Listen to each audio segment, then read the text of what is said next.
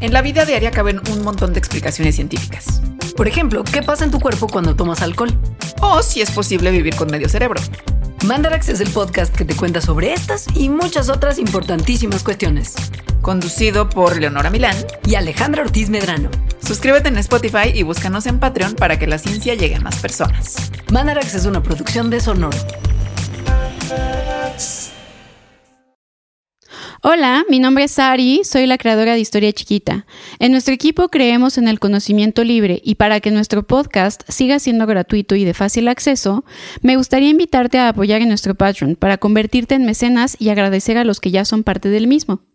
Ahí encontrarás contenido exclusivo de Historia Chiquita y podrás conocer más sobre todo el equipo. Con una módica cantidad de un dólar puedes apoyar a nuestro proyecto. Gracias. Previamente en Historia Chiquita. Rivera, Estás distanciado de los verdaderos valores revolucionarios. David, no voy a permitir que me levantes falsos. Un conflicto épico. Exijo que en este momento sea expulsado del Partido Comunista. No me identifico ya con sus valores, pues creo más en la ideología de León Trotsky y lo que ofrece. Señor Rivera, haga el favor de bajarse del andamio. Esto es una infamia. No puede seguir pintando esto que nos ofende y acusa una amistad que peligra. Diego Rivera es el representante más espectacular de este movimiento. Es el pintor más maduro, pero es un snob. Un turista mental que no podía prever los peligros que nos obstruyen a la terminación de nuestros trabajos. Es un hombre ciego que no entendió que el arte revolucionario debe ser funcional. Todas estas acusaciones tienen respuesta y son defendibles. Bienvenidos a Historia Chiquita.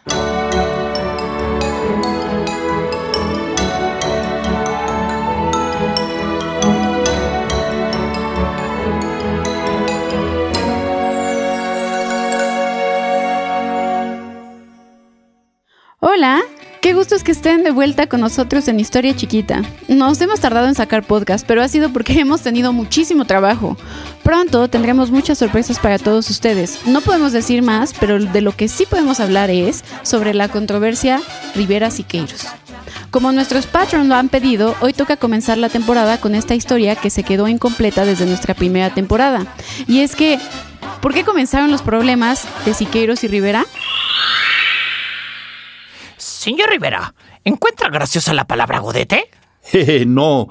Me reía de algo de allá afuera. Rivera quiere a Trotsky. Claro que no. Siqueiros quiere a Rivera. Estaba viendo a Trotsky. Frida quiere a Siqueiros. Claro que no. Estaba viendo a Trotsky. Blanca quiere a Trotsky. Nadie quiere a Trotsky. Rivera, te quedas castigado. Eh, en realidad no fue así como empezó la enemistad entre Siqueiros y Rivera, así que comenzaré por platicarles un poco. La Revolución Rusa suele conmemorarse en el año de 1917, cuando la Revolución de Febrero y la de Octubre comenzaron. Es por ello que 10 años después, en septiembre de 1927, la Unión de Repúblicas Socialistas Soviéticas decidió hacer una serie de eventos para conmemorar el décimo aniversario de la Revolución de Octubre. En esta celebración fue invitada una delegación mexicana para celebrar en Moscú este evento tan importante. ¿Y quiénes creen que fueron invitados? En 1927 fue a la Unión Soviética encabezando una delegación de treinta y tantos obreros de base, peones de vía, mineros, barreteros, obreros textiles, pavimentadores, etc. Era la época de la gran influencia del Partido Comunista en la vida sindical del país. Yo fui como representante del continente americano, como miembro de la delegación de la Organización de Ayuda Internacional de los Trabajadores y de la Liga Antiimperialista de las Américas. Rivera es el ejemplo más destacado e importante de un artista comunista. El Partidovsky sí que sabe cómo tratar a sus artistas y no aplastar su espíritu creativo. Incluso la revista New Masses, publicada en Estados Unidos de América, diría, el libro contemplar las pinturas de Diego Rivera las asegura a uno, le beneficia mucho a uno. La delegación latinoamericana era sumamente grande. Nadie en tanto tiempo había visto tanta gente proveniente de América Latina en Moscú. Estaban como parte de la delegación mexicana el ex senador Luis G. Quien colaboró en distintos periódicos en México como El Diario del Hogar, La Reforma Social y El Machete. Muchos lo recuerdan por haberse levantado en armas en 1910 por la facción maderista y después haberse unido al constitucionalismo. Enviados de los obreros petroleros de Tampico, Montemayor y Marén, el director del Museo Nacional Manuel Mendizábal, Samuel Ramos Magaña de la Universidad Nacional, el secretario general del Sindicato de Trabajadores Ferrocarrileros del Transporte, Elías Barrios, delegados de la Liga Nacional Campesina Pablo Méndez y José Guadalupe Rodríguez Favela, el secretario del Comité Central del Sindicato de Trabajadores Mineros, Lauro Cisneros, y por último, pero no menos importante, David Alfaro Siqueiros, quien desempeñó funciones de delegado para países de América Central y el Caribe. Además de la delegación mexicana, también había una delegación argentina, colombiana, venezolana, brasileira, ecuatoriana y uruguaya. Diego apareció un día en la sala de las columnas donde celebramos el cuarto congreso de la Internacional Sindical Roja, el cual yo concurrí encabezando una delegación obrera mexicana. David, vamos a tomar té solos.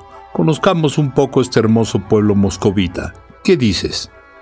Vamos, vamos, está bien, pero yo no sé ruso, ¿eh? Tranquilo.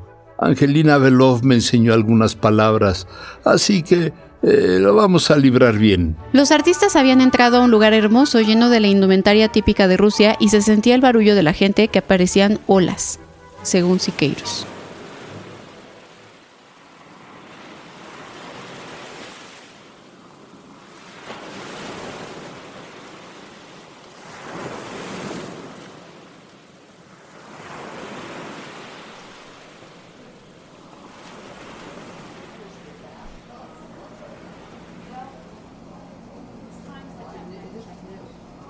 ¿Recuerda usted, Siqueiros, a José Guadalupe Rodríguez?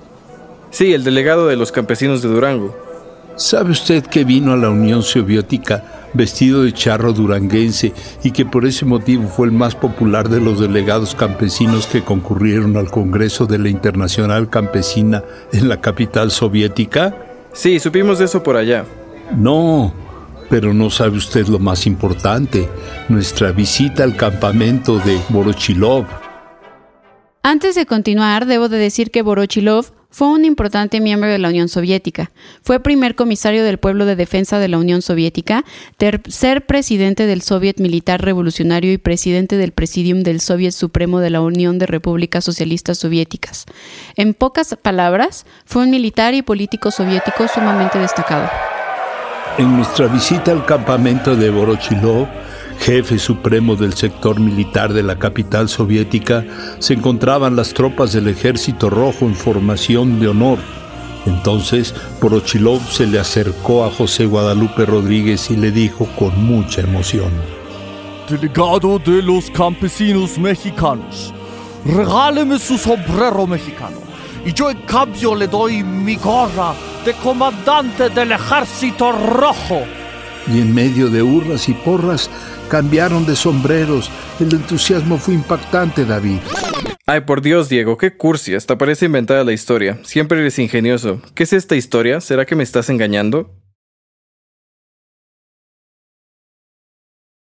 Rato después, en la noche, Diego y David visitarían al señor Petskovsky, un camarada que había ocupado el puesto de primer embajador soviético en México.